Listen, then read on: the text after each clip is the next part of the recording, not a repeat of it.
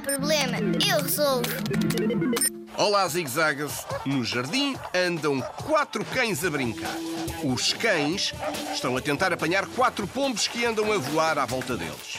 Como está um dia de sol, vêem-se muito bem as sombras das patas de todos os animais, dos cães e dos pombos. São quatro cães e quatro pombos, recordo.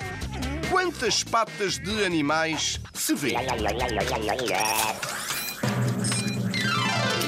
Cada cão tem quatro patas, são quatro cães, quatro vezes quatro, 16 patas.